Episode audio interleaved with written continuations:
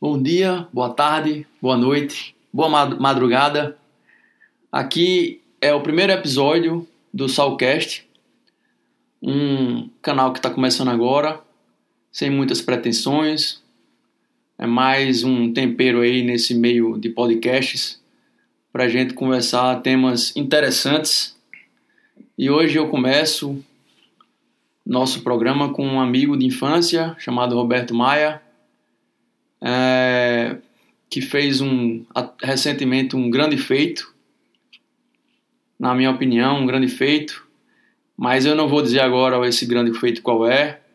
Eu vou começar o programa pedindo para que Roberto se apresente para vocês, saber quem é o pai, quem é a mãe, onde cresceu, onde estudou, quais foram suas influências e na segunda pergunta, eu vou querer saber como que a vela, esse mundo da vela, esse mundo do iatismo, dos veleiros, dos barcos, começou a, pela primeira vez, tocar a vida dele.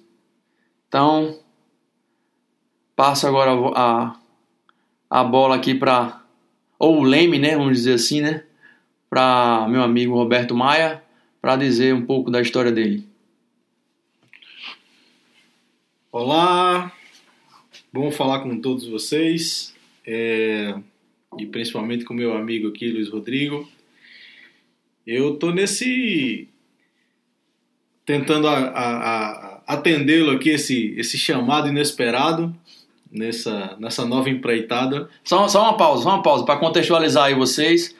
A gente tá bebendo aqui uma cervejinha Heineken depois do jogo do Real Madrid Bayern, que é a semifinal, não é isso? Isso aí o Real classificado. E o Real classificou e a gente tá de boa aqui, já, de, já vindo com muito petisco, muita cerveja. Faz parte. É. É, eu nasci em Paulo Afonso, Bahia. E aí morei lá até os 11 anos de idade. E o mundo da vela para mim começou lá, em Paulo Afonso ainda criança, porque lá tinha, tem ainda a Copa Vela. É um evento anual na cidade. Paulo Afonso fica no nordeste da Bahia, é, onde tem a, as usinas é, da Chesf hidrelétricas. Meu pai trabalhava lá. Meu pai é de da, da, Paraíba e minha mãe era lá de Paulo Afonso mesmo e lá conheceram lá, né? Eles se conheceram lá e eu nasci, minhas irmãs também. E aí depois meu pai se aposentou e a gente veio para João Pessoa, onde ele tinha negócios de família. E e assim, a, a, minha primeira experiência foi realmente lá onde teve essa, essa Copa Vela. E eu lembro que ainda criança, depois vocês podem pesquisar, tinha um velejador que tinha sido é, foi o grande campeão da categoria laser antes de Robert Scheidt, que era Peter Tanshine. Caramba! É, e ele teve lá, eu tive a oportunidade de conhecê-lo. Isso na, na reserva d'água lá, naquela que na. Exatamente. Não no Rio, né? Na... Não, é chamada Prainha, que é justamente na, na barragem. Sim, na barragem. Onde tem o lago né, de Paulo Afonso. E a etapa acontece lá anualmente. É a maior festa da cidade, inclusive. E aí, depois que vim para João Pessoa, morar aqui, é, já adolescente, com 14, 15 anos. É, meu tio tinha um ding. Perfeito. E aí. Perfeito. Aí eu vou dar uma pausa aqui no convidado Roberto, só para dizer o seguinte: que é, eu morava na mesma rua que ele, numa, numa, num bairro chamado Camboinha, numa cidade chamada Cabedelo, que é uma cidade satélite de praia aqui, que a gente tem aqui na, na Grande João Pessoa. E Coincidentemente, a gente descobriu que morava na mesma rua e eu fui visitá-lo na casa dele. Quando fui visitá-lo, e aí você me corrige se eu estiver errado, né? Exato, exato. É porque ele chegou nessa parte do Dinga, eu já vou querer assim explicar um pouco como é que foi essa assim, além da coincidência de, de morarmos na mesma rua, também teve essa coincidência, né? Porque quando eu fui lá visitá-lo pela primeira vez, na casa dele, não sei que ano foi, Beto. Mas aí. 94, 95. Por aí, 94, 95. Que a coincidência da gente morar na mesma rua é porque a gente foi estudar na mesma sala. Na mesma sala, perfeito. No colégio. E aí, quando eu fui visitar Beto na, pela primeira vez, eu encontrei lá um barco, um dinghy, lindo, branco, azul, de nome Levina. E é, até então é, eu não, tava, não sabia de nada e tudo, mas eu já era velejador nessa época. Eu já tinha um curso no iate com meus irmãos e tal. Já tinha um optimista, já tinha herdado de papai um ding, né? Ah, então, assim, a gente. E aí, quando eu vi um outro ding, assim, tipo numa garagem, na casa de um, de um amigo meu, né? Tal, aí aquilo me impressionou muito. Me impressionou muito. Aí eu vou passar agora para Beto falar. Tranquilo. E aí esse ding que era do meu tio, a gente velejou uma única vez e como a gente morava numa casa muito próxima à praia, nesse bairro de Camboinha, o ding ficava guardado, entre aspas, na nossa casa. E acabou ficando para mim. Esse ding Eles era... usavam para pescar, era tipo... Não, nunca velejaram. Não velejaram barco. nada. Não, só. não. O barco tinha um motorzinho de popa que eles usavam, meu tio usava, né, para pescar. Uma vez a cada cinco anos. No máximo. o barco era completamente encostado lá. E aí, só que tinha todo o material, tinha, tinha vela, retranca, mastro, leme, bolina, tinha tudo, o barco era completo. E aí, depois dessa visita, coincidentemente, Isso. eu me interessei mais ainda pela possibilidade de poder velejar, porque até então eu era espectador da vela. Uhum. E aí meu tio fez, vamos velejar. Ele também criou coragem, tinha muitos anos que ele não velejava, e a gente um dia ele foi comigo, levou Montou. o barco para praia, montamos o barco todo, velejamos. E aí o bichinho mordeu, mordeu, entrou no sangue e aí não teve jeito, não consegui mais largar. E na adolescência e juventude, ele e os Rodrigo, nós velejamos pra caramba. muito de ding. Muito ding. Era muito bom. E os dois juntos, né? Os dois dings juntos, né? Que a gente redou de, de família. Exato. E botava. As duas velas são, eram lindas, né? São, a minha, meu barco era mais vermelho e branco, com, com vela com tom de laranja e tal. E o de Beta já era branco, azul, com a vela branca, azul, com tom de, de, de laranja também, vermelho, também, né? É. Enfim.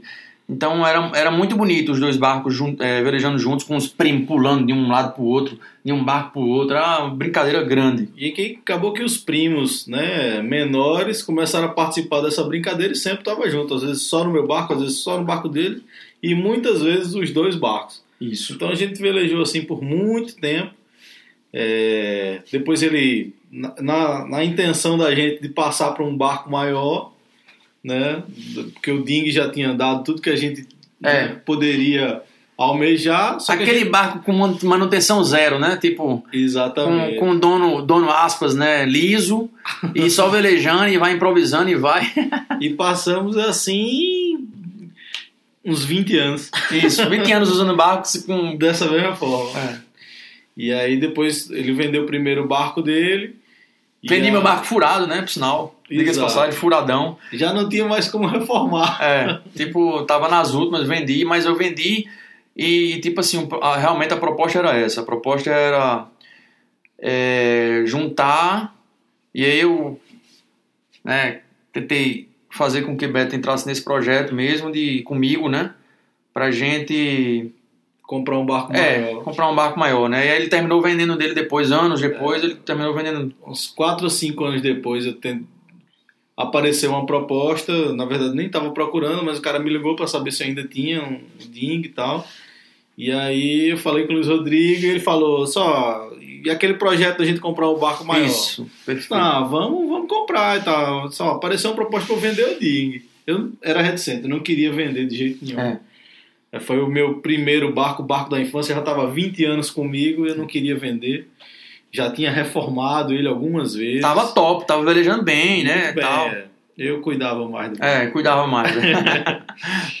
Mas aí acabei vendendo o barco e aí apareceu a oportunidade da gente comprar um Day Sailor. Perfeito.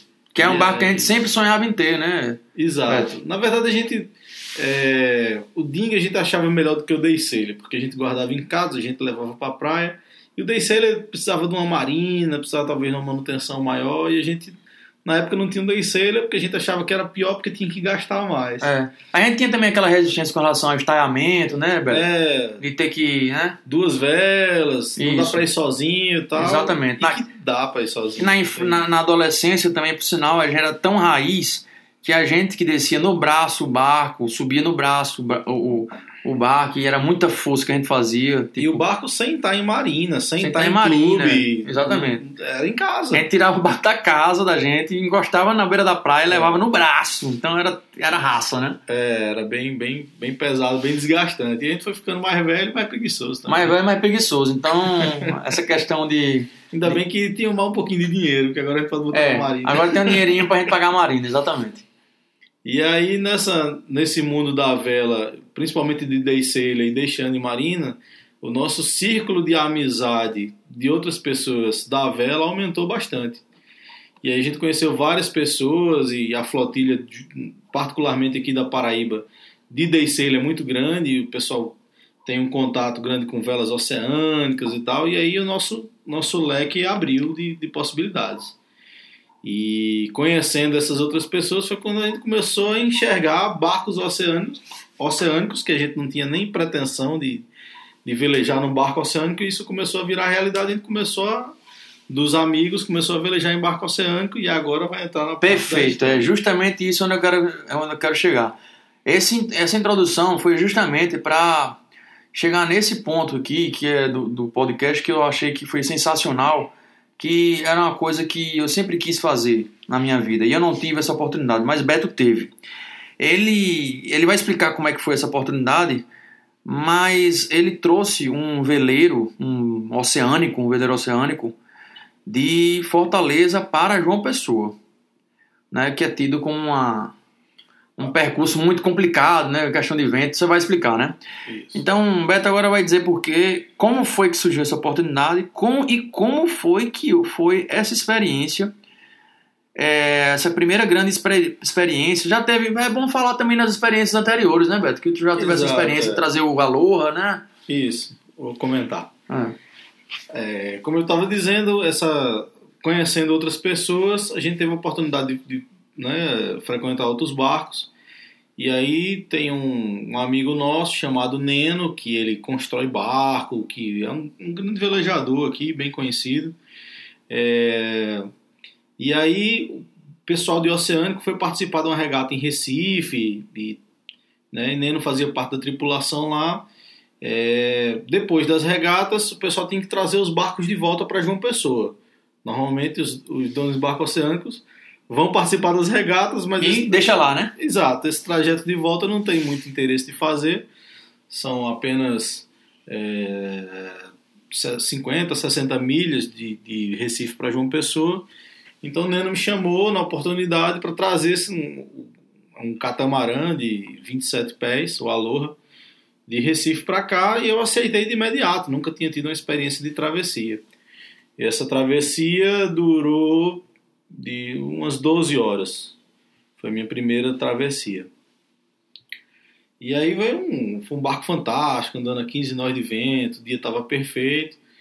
Era aquela velejada que tinha que parar, vocês tinham que parar um pouco para esperar o outro. É, foram dois barcos velejando e assim, é como se fosse um comboio de carro. Então, um carro anda muito, era uma, vamos dizer assim, uma Ferrari. Era uma Ferrari com. É, não, era uma Ferrari com, sei lá, um, um carro da atualidade, um sedã. Um bom. Corolla, um Corolla. Um Corolla. É. Era uma Ferrari e um Corolla. O outro veleiro não era tão ruim, mas não andava tanto quanto a Aloha. Aí tinha que folgar um pouquinho as velhas, esperar ele chegar. Exato. Aí a gente passava, andava uma hora na frente deles, depois recolhia a vela principal que andava e esperava o outro veleiro Chegar chegar. Quando o outro veleiro passava da gente, a gente esperava uma hora, ele andando mais do que a gente, passando, depois a gente abria a vela. Então uma travessia que seria de 8 horas, Demorou um normal, pouco mais, né? demorou 12. É. Né? Quer Mas dizer, o barco é, pô, um regateiro, hein? muito, muito regateiro. É um barco excelente e construído por Neno também. Neno que construiu a Aloha. Bem lembrado. E E é dono de um, um argentino que é dono dele, né? é Omar. Omar argentino, esse barco, não sei. Hoje em dia, Parece que tá à venda, né? vamos, vamos ver a, a data que a gente tá hoje. É, hoje é 1 de maio, galera. 1 de maio de 2018, feriado. É, esse barco tá à venda, é um excelente barco, quem tiver a oportunidade de comprar. E aí chegamos, eu tive. É, Neno ensinou muito de, de parte de travessia. E a entrada em porto, boias e tal, vento. A gente veio no través, não teve nem bordo. Ou seja, a gente não fez curva nenhuma, veio numa reta só. A volta que a gente deu foi para entrar na linha do porto até chegar ao Yacht Club. E aí foi muito bacana, e aí depois desse dia, pô, já era apaixonado pela vela. E tive a oportunidade de andar de vela oceânica toda vez que tinha alguma coisa assim, Neno, quando tiver a oportunidade de trazer um barco Lembra de mim, tal, né? Lembra de mim e tal.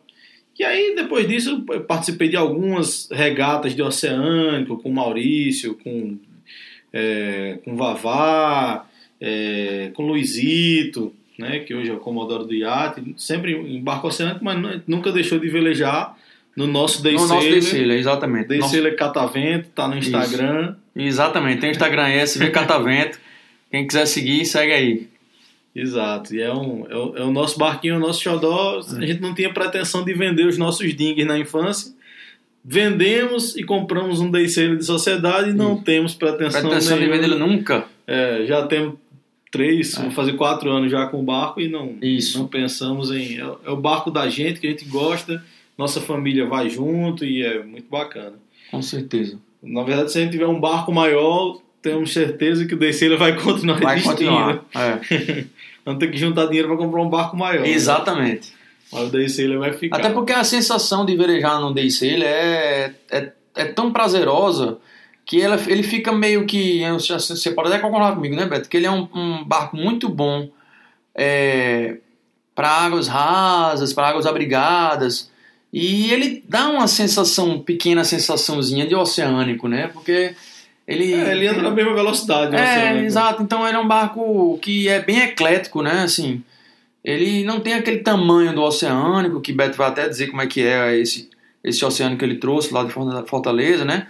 Lógico, ele não tem aquela aquela cockpit, aquela banheiro, co- cozinha, banheiro, essas coisas, não tem, lógico. Mas para um day use, o, o day sailor é, é fantástico, é sensacional. Tem uma pequena cabine que você pode É, guardar cabininha você coisas. guarda as coisas, enfim.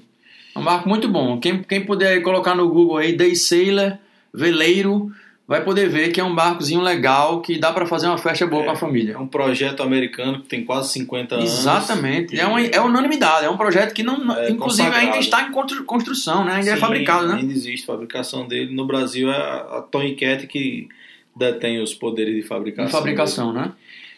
Ela tem a licença para construir. E aí, nessa oportunidade, né, entrando agora nessa, Perfeito. nessa aventura, eu recebi uma ligação de Neno, é, dizendo que tinha um veleiro para trazer de Fortaleza para cá, de um casal, não tinha muitos detalhes, é, e que era um, um navegador que ia trazer, chamado Luciano Zin, que já é conhecido nosso aqui, né, tem uma pequena marina também aqui no Rio, já tinha, já tinha deixado na época o Ding lá uns dias e tal. Mas é um, é um gaúcho que é um. A profissão dele é skipper, né? Ele é um cara que faz delivery de barcos. Perfeito. É um cara que, assim, você. é, no Brasil não é muito. Não, não tem isso, a não ser que você seja um empresário, mas nos Estados Unidos, na Europa, em alguns países, você acumula férias. Então você tem dois, três, quatro, cinco, seis meses de férias, você gosta de velejar, tem um veleiro oceânico, você pega seu barco, veleja e aí atravessa o Oceano Atlântico, mas aí não vai dar tempo de você trazer, né? Para ir trabalhar. Aí você deixa no barco onde você está, numa marina ou num clube, e aí você contrata um skipper, né, um capitão, Uhum. para trazer o seu barco de volta.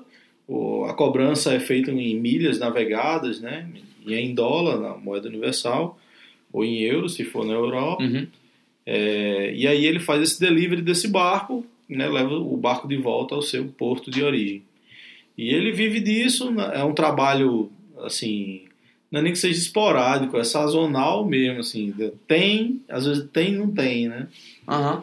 Porque tem muitos no mercado que fazem isso. Muita gente que faz, né? E assim, Lucianozinho, ele é dono de uma marina, né? Terminou É. se fixando aqui em João Pessoa, ele tem uma marinazinha que tem alguns barcos lá ancorados e dá alguma receita, né? É, tem um hostel lá também. Tem um hostel e tal, enfim. um barzinho bem bacana lá. A gente já, já foi velejando lá Já algumas fomos velejando. É, só para passear. Fica ali no Rio Ribeira, do outro lado da, da Ilha Stewart, Exatamente. no Rio Paraíba. Mas é um cara bacana demais, muito legal. E bom, e aí Luciano foi contratado para trazer esse barco e Neno tinha me chamado para trazer esse barco também, só que ele, a primeira ligação que ele fez para mim era num sábado, é, no meio da tarde, dizendo, olha, Luciano vai trazer esse barco, tal, é um barco sul-africano, eu não tenho muitos detalhes. Perfeito. Mas assim, não tem grana. É, o pessoal lá, para trazer o barco, você logicamente vai ter a, a, comida lá, mas você vem pela, pela brincadeira, pela experiência tal. Você já conhece o Luciano, liga para ele, confirma lá se você quiser ir e tal, mas a gente tá precisando de mais um para trazer. Aí eu pensei, pô, eu gostaria de ir, mas aí eu trabalho também, Sim. tem que ver. E aí eu não liguei, né? Neno ligou para Luciano para saber se eu tinha ligado, depois de um tempo eu não tinha ligado para ele. E aí ele me retornou a ligação dizendo que tinha conseguido com o cara que contratou e tal, que ia ter um pagamento também. Ah, agora a coisa melhorou, né? Aí, pô, fazer o que eu gosto. E ainda ganhando dinheiro, né? Fazer o que eu gosto, uma experiência né, diferente que nunca tinha tido. São 350 milhas náuticas, né? Para se fazer direto, sem parar. É, uma semana navegando. Pô, quem está atrás de experiência e gosta de navegar, eu acho que essa é a oportunidade. Falei com a esposa e. É, conseguiu ah, alvará, né? Seu sonho tal, vá, corra atrás, você, quer a sua oportunidade. Não sei quando é que teria outra oportunidade de fazer isso. Sem dúvida. E aí fui. fui, chegando lá, cara, era um casal. Foram, de carro, vocês já, já juntos? de carro. De carro, né? É. E como é que o carro voltou? É o seguinte, o, quem nos contratou foi Brian, que é um dono da Jacaré. Sei um estaleiro aqui na, em Cabedelo que constrói muito catamarã. Ele já construiu 120 catamarãs de passeio, desses que tem, tem aqui, tem Maragogi, né? Sim, aqueles catamarãs bar, né? Tipo barra Exatamente, bar, né? é. Uhum. Ele quem constrói aqui já construiu mais de 120 catamarãs. É bem, cada catamarã desse demora seis meses para ser construído. Então é um... Caraca, o cara tem um currículo é, realmente. Tem alguns anos aqui de Brasil, ele é um inglês mas está é, aqui radicado desde a década de 70. E aí o Brian, que foi que contratou que esse barco sul-africano estava aqui no Brasil, agora vamos para a história do barco. Né? Certo, história do barco. Esse né, é um casal, John e Wendy. Casal sul-africano. Sul-africano. Barco sul-africano, casal sul-africano. Sul-africano. Em Fortaleza. Não, casal sul-africano. Vai. E aí, esse barco, antigamente na África do Sul, tinha um, uma siderúrgica lá que vendia uns kits você comprar o barco do estaleiro, é um barco de aço. E aí você comprava esse kit desse barco de aço, que é o casco. Caraca. Puro e simplesmente o casco. E aí você construía em casa. Você montava esse barco, a parte de dentro, de, de, de forração, de, de compensado naval, mastro, vela, motor, você construía em casa da forma como você pudesse. Pegava só os moldes, era? Não, ele, você, ele vendia o, o, o, estaleiro, o casco pronto. Ah, o casco vinha pronto. O casco vinha pronto. Só o casco. Casco Sem leme. nada. Casco tá. e leme. Tá. De aço. E aí você levava para casa. E era uma forma de desenvolver a indústria náutica daquele local com a construção amadora. Quem tinha né, facilidade e gostava de, de construir e tal a gente tem um, um, expoente grande da construção amadora de veleiro no Brasil, que é o Cabinho, né? Uhum. Que é, você, com, você compra o um projeto e aí você coloca lá, eles vendiam o kit desse material tá. pronto. Interessante. E ele, o pai dele é, era escocês, morava na África do Sul e tinha o sonho de voltar velejando para a Escócia e seria travessia. Eles passaram 30 anos construindo o barco. Caraca, pai e filho. Pai e filhos. Filhos. É. Todo mundo fazendo. Exato. De fim de semana. Tem... Fim de semana ia lá tal. Interessante que dentro do barco tem as fotos dessa época. Do barco do Kit chegando de caminhão e as fotos da, da evolução da obra. É, eles bem novo tal, depois ele já casado.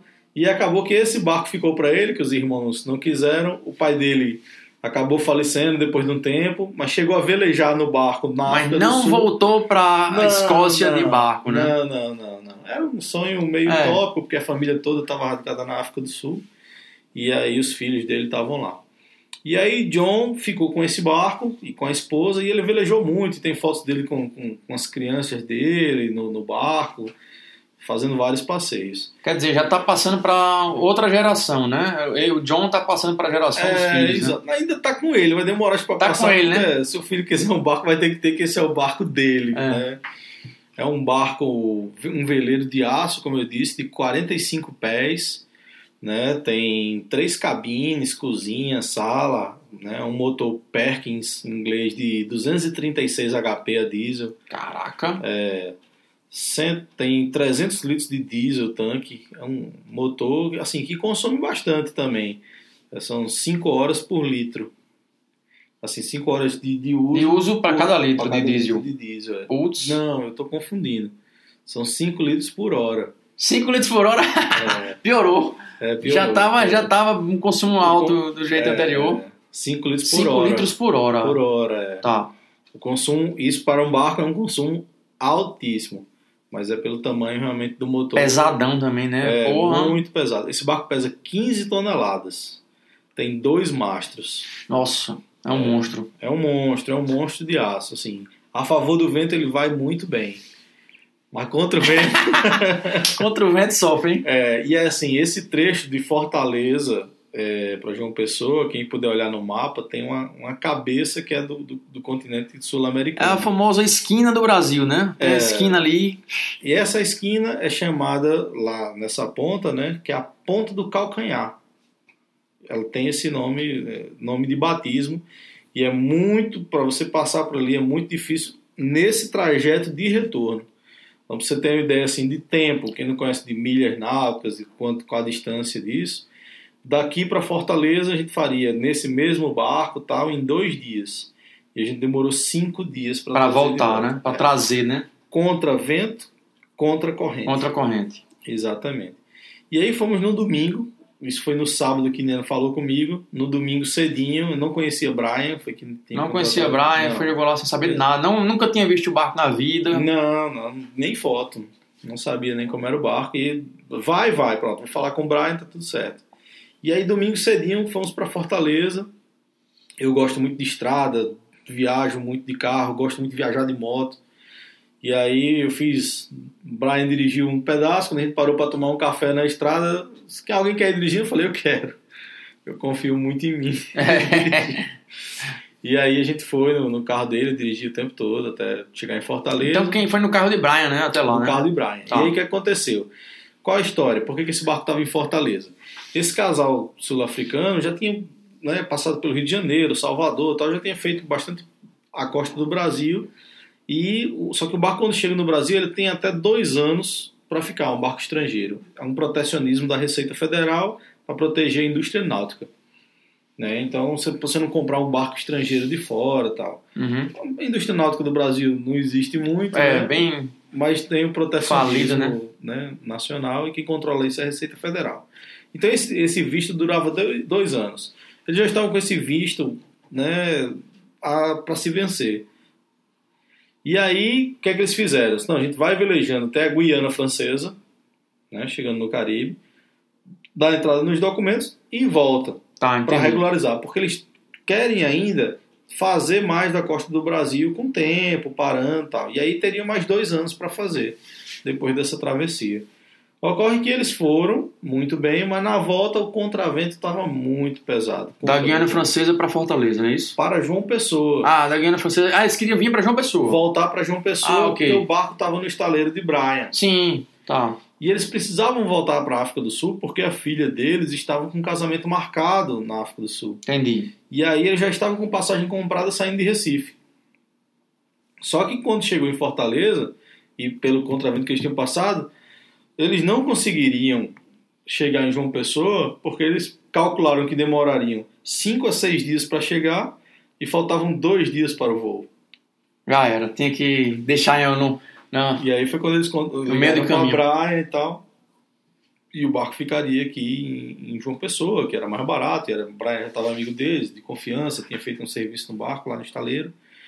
E, e aí aconteceu isso. Então a gente foi no domingo, na segunda-feira de manhã, conheceu eles, casal, gente finíssima. Conheceu os donos dos barcos, né? O dono do, bar, do É, barco. Os donos do barco, né? E nesse primeiro dia o barco estava lá na, no Hotel Marina Park. Aí na Parque, ok. Fortaleza. Bom, exato. É, e lá em Fortaleza, conhecemos ele tal. Nessa, nessa primeira noite, achei até que a gente ia dormir no hotel, mas a gente já dormiu embarcado, porque o barco era enorme. Não tinha, Caraca, que legal. Então já tinha o casal dormindo lá e dormimos eu, Lucianozinho e Brian. Embarcados. Confortavelmente, também. né? Confortavelmente, no barco, assim. assim você dormir no barco, pra quem é do Nordeste, dormir em rede. Ô, oh, coisinha boa, hein? Pois é, o balançadozinho não é a mesma aquela... É, é a mesma coisa, é parecidíssimo com isso. E assim, nunca, nunca enjoei em barco, né? Nem em barco veleiro e tal. Tive a oportunidade de andar em navio, também nunca tinha enjoado nada.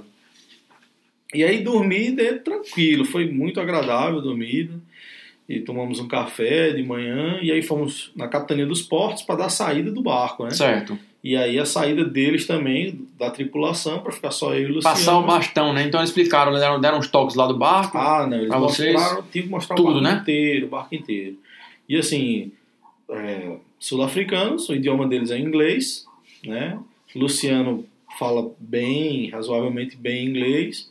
Eu entendo muito, mas meu vocabulário é restrito. Por mais. É, fiquei mais escutando e prestando atenção, Prestando atenção, né? mas é, entendi 90%, 85% do que foi dito, mais da parte técnica. né? Aham.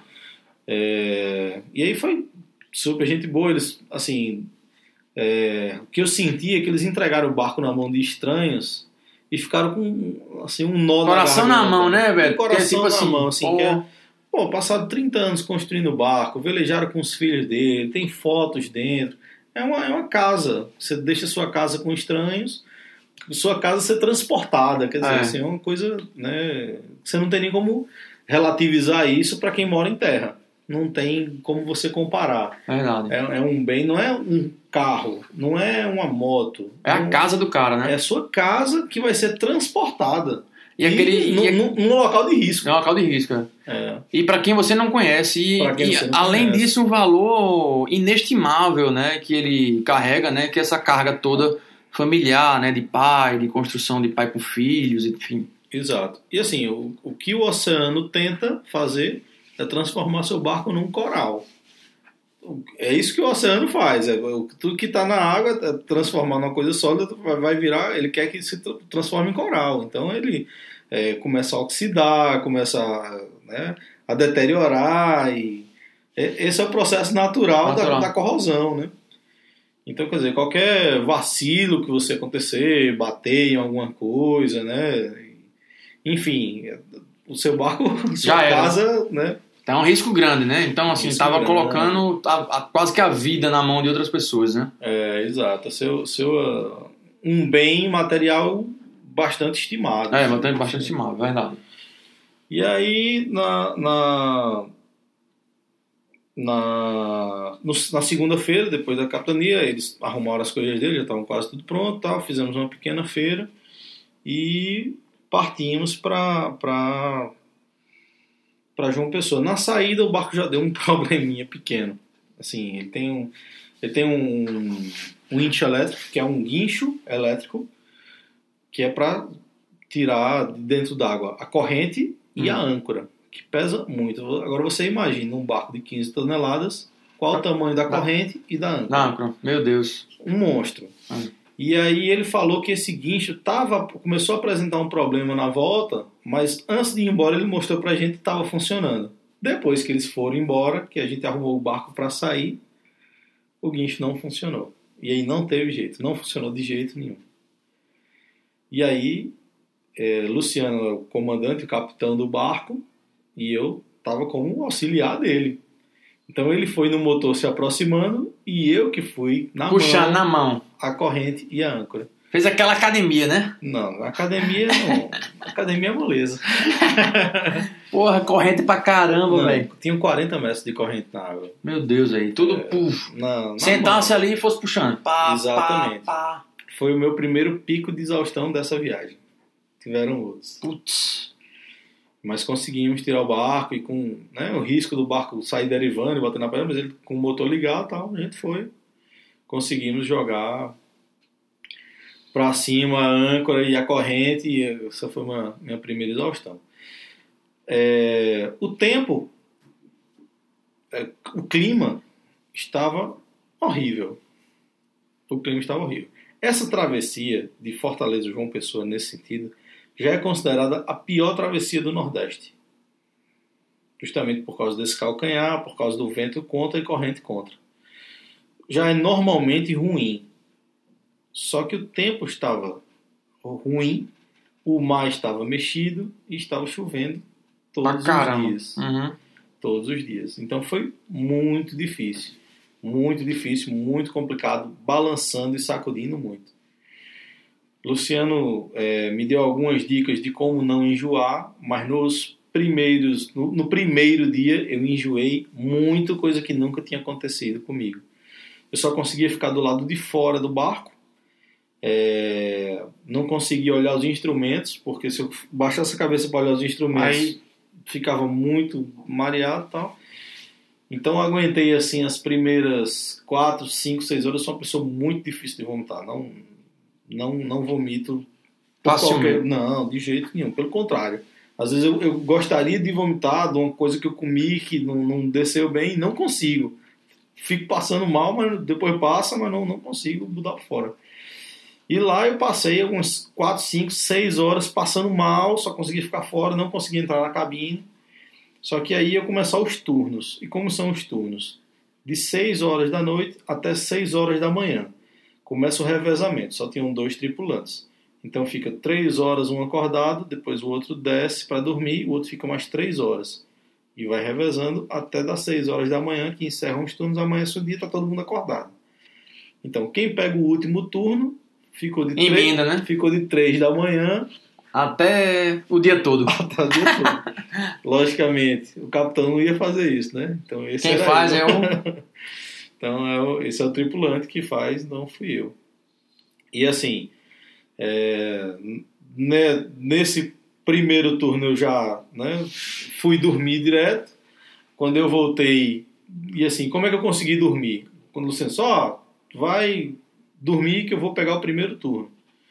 E aí eu desci para a cabine e comecei a passar mal. E Não ia- dormiu. não, eu ia comer alguma coisa, né, pra dormir, que seria o jantar, assim, um sanduíche, uma coisa mais leve, uma, uma fruta.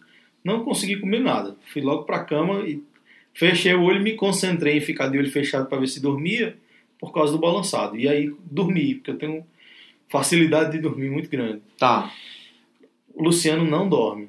Ele tem um problema de dificuldade para dormir, apesar de viver disso, né?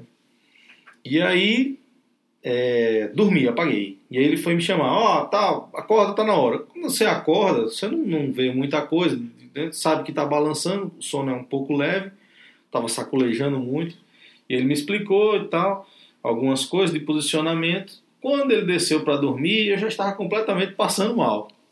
E aí fui lá para fora, já tava Passando mal. Foi lá pra passando fora para o comando do, do Exato. barco, né? Pra pegar o leme lá do E barco. tá Passando mal. bem, exato. É. E sem querer dizer nada a ele, né? Primeira vez e tal. Só tinha eu e ele, não tinha para quem recorrer. Eu disse, não, eu tenho que me superar, É. tenho que aguentar.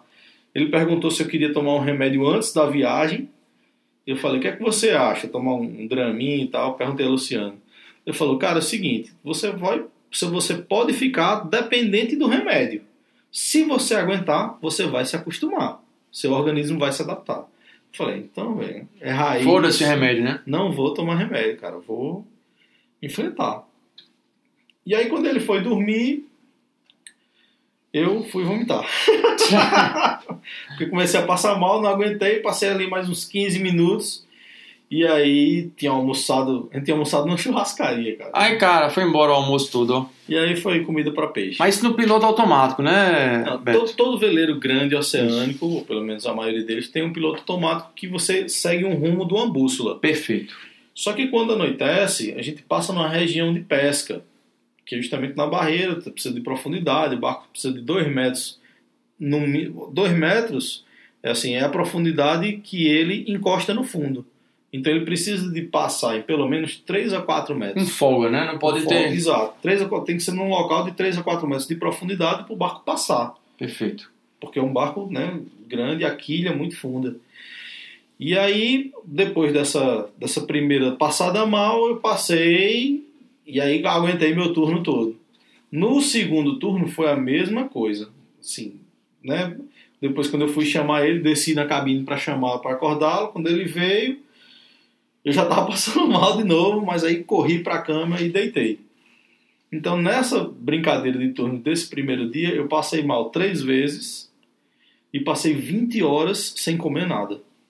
Caraca. Com medo de. Comer e botar pra Exato. fora.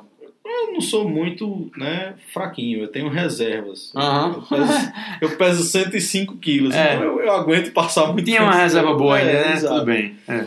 E aí passei por isso e tal, mas no segundo dia eu estava completamente adaptado, não passei mal. Normal, ficou, normalizou total. Eu virei um marinheiro. Virou um Do marinheiro. jeito que ele disse que ia acontecer, aconteceu comigo. E aí a gente passou e, e tinha tanques extras de diesel, abastecemos. E assim, nesse momento da, da velejada, vela e motor. Andando a 5, 6 nós de velocidade, que isso quer dizer a 10 km por hora. Imagina fazer uma travessia de Fortaleza Caraca, a João Pessoa por fora, pelo mar, rodeando a 10 km por hora. muito devagar, nossa. Não, não anda, cara. É. Se- você pensar assim, não, vou chegar rápido tal. Agora você imagine, nunca tinha feito uma travessia desse tamanho e nessa condição de tempo ruim, sacolejando, mexendo muito, chovendo, passando mal e você não tem e andando a 10 km por hora, pô. É, Realmente, N- no- só nos meus turnos, para você ter ideia, eu contei para mais de 40 barcos pesqueiros, só com uma luzinha no horizonte, piscando e sendo coberto pelas ondas, a gente tendo que desviar, prestando atenção em, em rede de pesca, para o barco não ficar preso, não bater em outros barcos menores de pesca. Assim, é um negócio muito estressante, muito estressante mesmo. quer dizer, então o turno não é algo assim que é só ficar lá, Não, não, não. ah, só acompanhando o, o, o rumo do barco, enfim. Tem que estar observando isso também. E nesse barco tinha aquele equipamento que, que mostra tipo, como se fosse uma sonda de. Como é que dá pra saber exatamente onde ficam os navios? Ou é só o visual mesmo? É, navio, o navio tem um Navio? dispositivo né, de segurança de raio, que se vier navio você vê e o navio vê. Certo. No barco tem esse sistema. Tem o sistema, né? Mas a rota de navio era muito mais afastada da Certo, costa de onde a gente estava. A gente, onde a gente estava não via é, a costa, mas também não via navio. Mas estava na linha Dos pesqueiros, né? dos pesqueiros, que não é uma linha tão fina assim. Você vê pesqueiro de um lado, a muitas Sim. milhas, e pesqueiro do outro lado, tanto do seu lado direito ou esquerdo, Boreste e Bombordo. Uhum.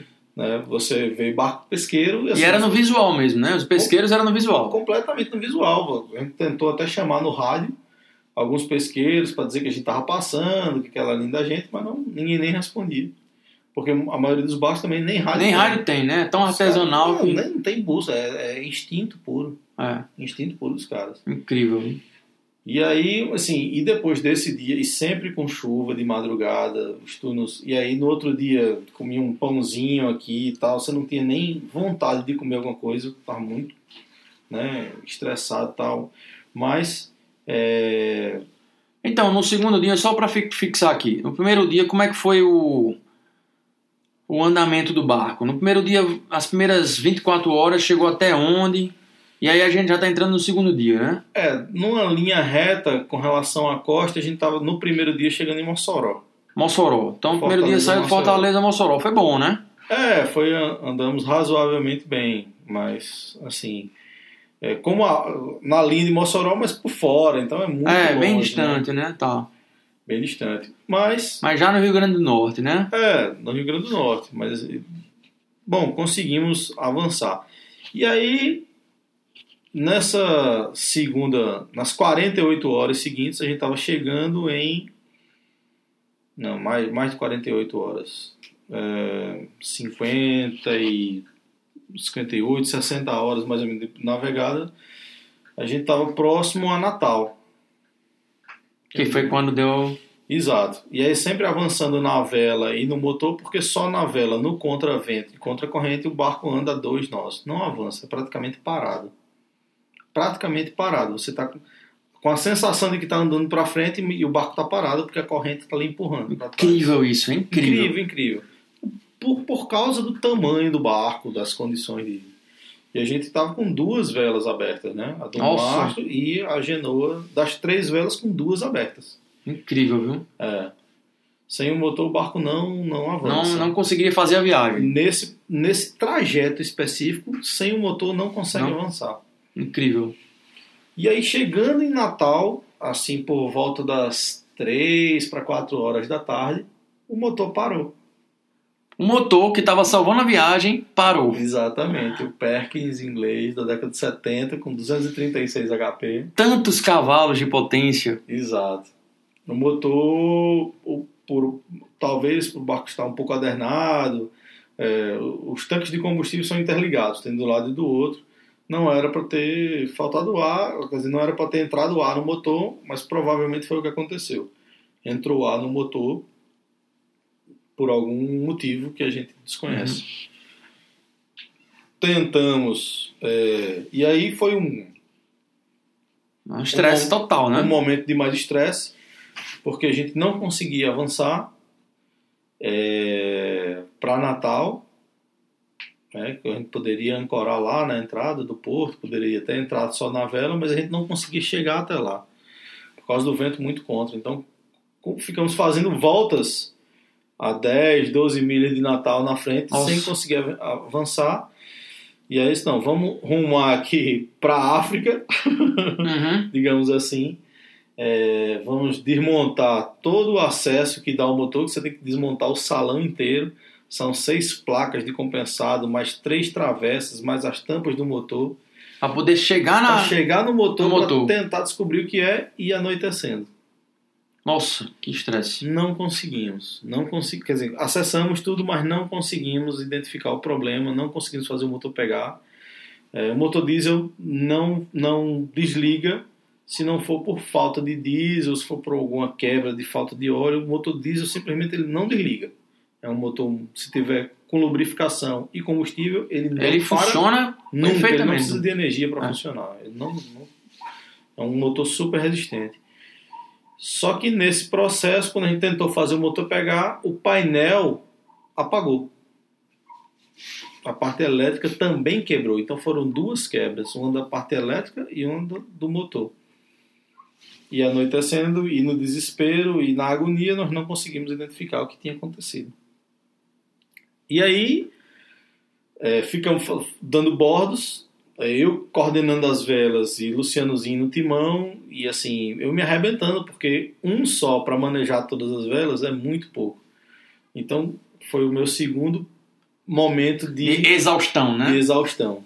A gente deu para mais de. Era tu que caçava a vela, né? Exato. Ele no timão e você caçando tudo, né? Do Passava pro lado, lado e, do lado do e na manivela. Só que o barco ele não conseguia é, dar um jibe, que seria virar o nariz para outro lado. Ele tinha que dar um redondo para Ah, é todo lado. inteiro, era. Exatamente, ele não conseguia por causa do tamanho do peso dele e do vento contra. Ele não conseguia cambar. Você dava ele. Tentava e ele não ia.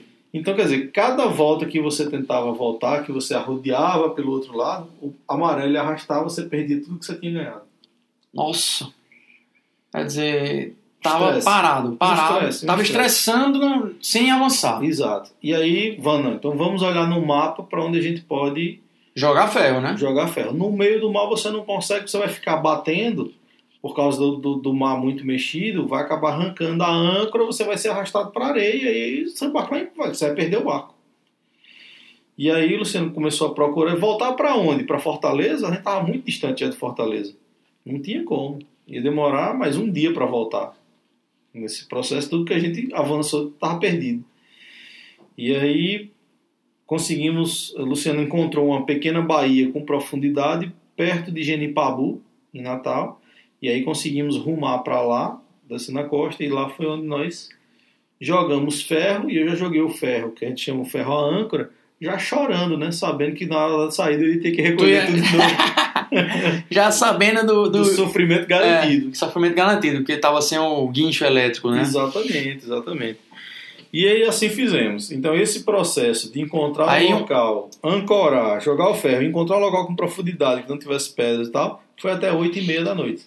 De 3 da tarde até 8 e meia da noite. Simplesmente aquele estressezinho que durou algumas horas, né? É, pequenas horas, Pe- né? Imagine só, um estresse que dura 5 horas, 6 horas. É Exatamente. incrível isso. E Mas a- o ferro unhou bem e tal, fixou. ficou, ficou bem, Não bem tava- seguro, não. E aí esperamos amanhecer o dia. Seis horas da manhã acordamos, desmontamos todo o salão de novo para chegar no motor. É, E aí conseguimos identificar, conseguimos que eu digo Luciano, que é um cara muito experiente, conseguiu identificar os problemas. É, primeiro um, e aí a parte elétrica conseguiu, depois o outro não conseguiu e tal. Para resumir esse trabalho de conserto, que assim, entramos em contato com o Brian. Ah, tem um detalhe. Chegando em Natal e na hora do desespero, eu chamei pelo rádio para ver se alguém poderia nos resgatar, rebocar a gente e tal.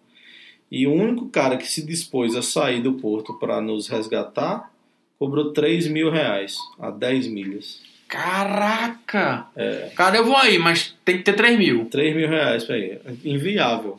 Inviável. Não tinha como. Nem a gente tinha esse dinheiro, nem o cara que contratou não ia pagar nem isso. A Ah. tripulação que tá levando o barco não ia pagar isso pra. Talvez se fosse o dono do barco no desespero pagasse, mas não era o nosso caso. Caramba! E aí a gente conseguiu é, desmontar tudo, muito tempo e ferramentas. O barco era muito equipado de ferramenta, de, de peça, de sobressalente. Identificamos, tá, consertamos. Tirou o ar do motor. Sangramos o motor Sangrou. ar. A parte elétrica foi um, um- pino que quebrou do automático, por isso que o painel não ligou nenhum, e a gente identificou esse pino, substituiu, né? E, mas até encontrar. Coisa de barco, né? Coisa de Oceânico barco. tem essas coisas, né? Você não, não conseguia achar. E assim, a gente no WhatsApp com o Brian que tinha nos contratado e com o John que já estava na África do Sul também. Caraca! É, ele deu algumas dicas de onde poderiam estar as ferramentas que a gente precisava, alguma peça sobressalente, uma chave do painel lá. E ele foi falando e, e- falando com o Brian e Brian nos passando. Passando pra cá. Tá. Exato. Porque até o acesso, é, você não conseguia contato, por exemplo, WhatsApp, porque a 4G não Não funcionava, funcionava, né? no alto mar. Às vezes telefone cortando, no momento a gente tentou ligar, não conseguia. E aí teve uma hora que eu consegui ligar para minha esposa, para minha esposa ligar para Brian, para Brian ligar para gente. Caraca! Mas acabou que. E aí, nesse processo de consertar, nós conseguimos consertar o barco de 11 horas da manhã. Começamos de 6 horas da manhã a trabalhar, 11 horas da manhã conseguimos e aí saímos. Aí lá vai o braço funcionar de novo. Aí toma puxa ferro. E aí foi o, terceira, o terceiro pico de exaustão meu da, da viagem. Porra. E aí conseguimos chegar em Natal. Em Natal abastecemos o barco, aí almoçamos. E aí na hora que a gente desceu para ir comprar, é, eu completamente adaptado ao barco, a gente desceu com, com as bambonas para completar mais de diesel o barco, que a gente achou que tinha pegado ar porque estava com pouco diesel, né? E aí chegamos lá, não, vocês chamam um táxi, o táxi leva vocês ao posto de gasolina, vocês abastecem e voltam, pode usar o nosso estaleiro aqui lá no Yacht Club, cobrou uma bicharia lá. Uhum. A gente acabou que almoçou lá, o restaurante, muito bom. E aí lá no, no posto compramos o combustível e eu comecei, quando eu baixei a cabeça tirando as bombonas do, do táxi, eu senti que estava passando mal. E eu achei que começou de 6 horas da manhã, eram 11, até 11 para sair, já eram quase 2 horas da tarde. Eu tinha comido um, um pão com café de 6 horas da manhã, achei que eu estava com, com hipoglicemia, falta Uhum. de açúcar e tal. Aí eu fui na lanchonete, na, na loja de conveniência, aí com- comi lá um pastel com Coca-Cola e para ver se dava um. Sim. Mas continuei passando mal. Não disse nada a Luciano, né? Porque eu achei que tinha tava resolvendo o problema, mas não passou. E aí a gente voltou, né? E abasteceu o barco. Depois a gente foi almoçar. Eu falei, Luciano, velho, eu tô passando mal, velho, não sei o que é. Disse, Cara, você está é, mareado de terra agora.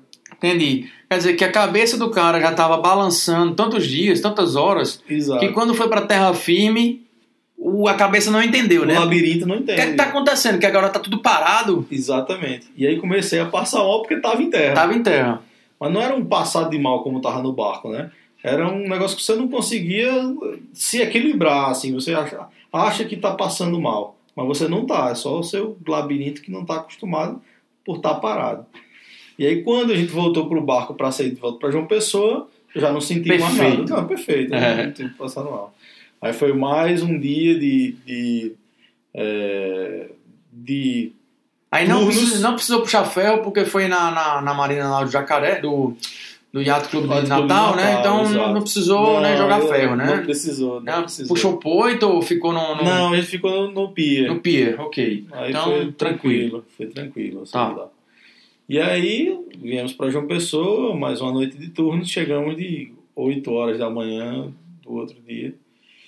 E mas foi uma experiência fantástica, fantástica. E a partir desse momento eu já respeitava o mar, já respeitava quem trabalhava do mar e hoje em dia eu respeito A visão muito mais. muda completamente, né, muito Porque mais. É porque, assim, a gente, a, a galera que é leiga, e principalmente, principalmente a galera que é leiga, né, acha que velejar é algo bem elitizado, né, primeiro ponto, né, acha que é algo de ri- ricão, gente que é rica e tal, e acha que é algo que é 100% lazer, que é tipo um clube, né, Ilha de caras. é, ilha de caras, essas coisas, entendeu? Sendo que a verdade é essa. A verdade é, essa que o Beto tá dizendo. Então, os problemas acontecem, os ventos não são os ideais, na maioria das vezes é vento legal tal, mas tem um momento de calmaria, tem um momento de vento ruim, tem problema que acontece nos barcos. Isso a gente vê com, no- no- nos vários canais de YouTube que tem. É, assim, De tem- tem veleiros, vários, né? vários detalhes da travessia, porque, por exemplo, choveu todos os dias de madrugada. Se chovesse durante o dia e de madrugada não chovesse, tava ótimo. Era maravilhoso. Mas aí a gente ficava no turno lá fora tomando chuva, com roupa de proteção e tal, mas completamente molhado.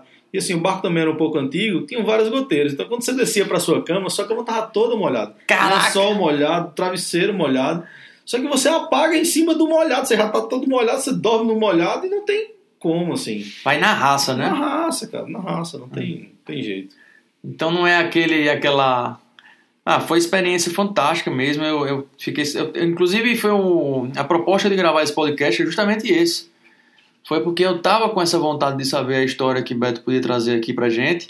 E eu, e eu iria saber dessa história. Eu iria perguntar pra ele isso, tudo que eu tô perguntando. Isso tudo que ele tá falando. E aí eu resolvi gravar esse podcast e começar esse podcast vendo o que vai dar. Então, tá aí a experiência de Beto. Algumas É. considerações finais aí, Beto? A pergunta que ficou no final: você Ah. faria de novo? Boa. Você teria feito isso? Talvez eu não teria ido se eu soubesse que as condições de vento e mar e tal seriam tão ruins nesse trajeto que nem isso eu pesquisei para saber se era tão ruim. Ruim, eu estava indo pela aventura. Então talvez se eu soubesse eu ficasse com receio e não fosse.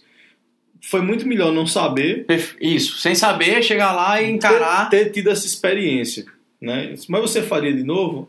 Hoje, depois de ter passado quase 20 dias, 30 dias do que aconteceu, que foi recente isso, Recente, isso. eu teria ido novamente, né? depois do que, do que isso me engrandeceu, né? Como, e aí, nesses momentos de, de solidão, você passar assim, é, fora do, do seu turno, você passa 4, 5, 6, 7 horas sem falar com ninguém. Então, isso há um momento de reflexão do que você pensa da sua vida, do que você pensa da sua família. Então, esses momentos são, são é, imensuráveis, assim, do, do que faz você engrandecer. E, assim, apesar de todo o sofrimento, depois que eu cheguei, tem uma outra oportunidade aí de fazer um outro delivery e que se rolar, eu vou, Aí vai. vou voltar aqui para contar. se Vai rolar. contar. Então, é, assim, é um desafio, né? Que a pessoa termina, assim, ficando engrandecendo, né? Como pessoa tal. E como a gente vê no, com, com os grandes velejadores que dizem sempre isso, né? Que essa experiência é totalmente diferente do que a gente vive no nosso cotidiano. No que a gente faz, de, pegar o carro, de tomar um banho com água quente, É, você, aquele banho que você passa meia hora. cara, você outra, outra visão de mundo, né, Beto? Você não sabe o que é banheiro num barco, cara. Você não sabe a dificuldade que é num barco. Paradinho tá uma coisa, É. mas andando, velho. Você vai segurando aqui na parede com a outra mão na, no chuveiro. Não fala, cara, não fala. É. é estressante, é estressante. Mas assim, é como eu tava dizendo e concluindo, eu respeito agora muito mais quem vive do mar, quem trabalha com, as- com, com o mar, ou em rio e tal, quem vive da, da água, cara. Mas principalmente no mar, que é muito. É muito difícil, cara. É muito difícil, é muito sofrido. É- a dificuldade é grande, sabe? Você querer tomar um. Você começa a dar valor a um banho, cara. a um banho. Não... Aquela água geladinha que você bebe, né? Cara, sede, né? cara, água, velho. Água é um- é um bem Precioso, né? precioso, cara. Depois do, do- da quebra do barco lá, eu não tinha forças para tomar um banho dentro do barco se eu quisesse. Então, mas é isso. Eu É isso. que- Foi muito bom. Aproveita a oportunidade para mandar um abraço pro seu capitão aí, Lucianozinho. Pô, se Luciano, se, se puder escutar, tiver a oportunidade de escutar essa história, é um cara que eu aprendi muito com ele, me ensinou muito. E se rolar outro, outro delivery para ele, ele disse que vai me chamar porque ele gostou de Olha trabalhar aí. comigo. Foi, foi bem bacana a nossa experiência. É, e assim, é, financeiramente, não sei se compensa, Aham.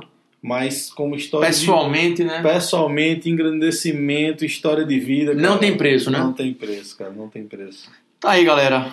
Esse foi o primeiro episódio, episódio piloto, com o meu amigo Roberto. É, Esse canal aqui vai estar começando hoje e espero que tenha um longo um longo futuro aí pela frente. Espero que vocês tenham gostado da experiência que Beto trouxe aqui pra gente. E fica um abraço. A gente tá com mais mais mais que um fazendo uma hora agora de gravação. Era justamente isso que eu estava planejando para gravar, uma hora. Uma hora para podcast é muito bom, dá para falar quase tudo. E um grande abraço para vocês e até o próximo episódio, galera. Um abraço. Sucesso, velho. Valeu. Falou. Salcast. Salcast. Um abraço.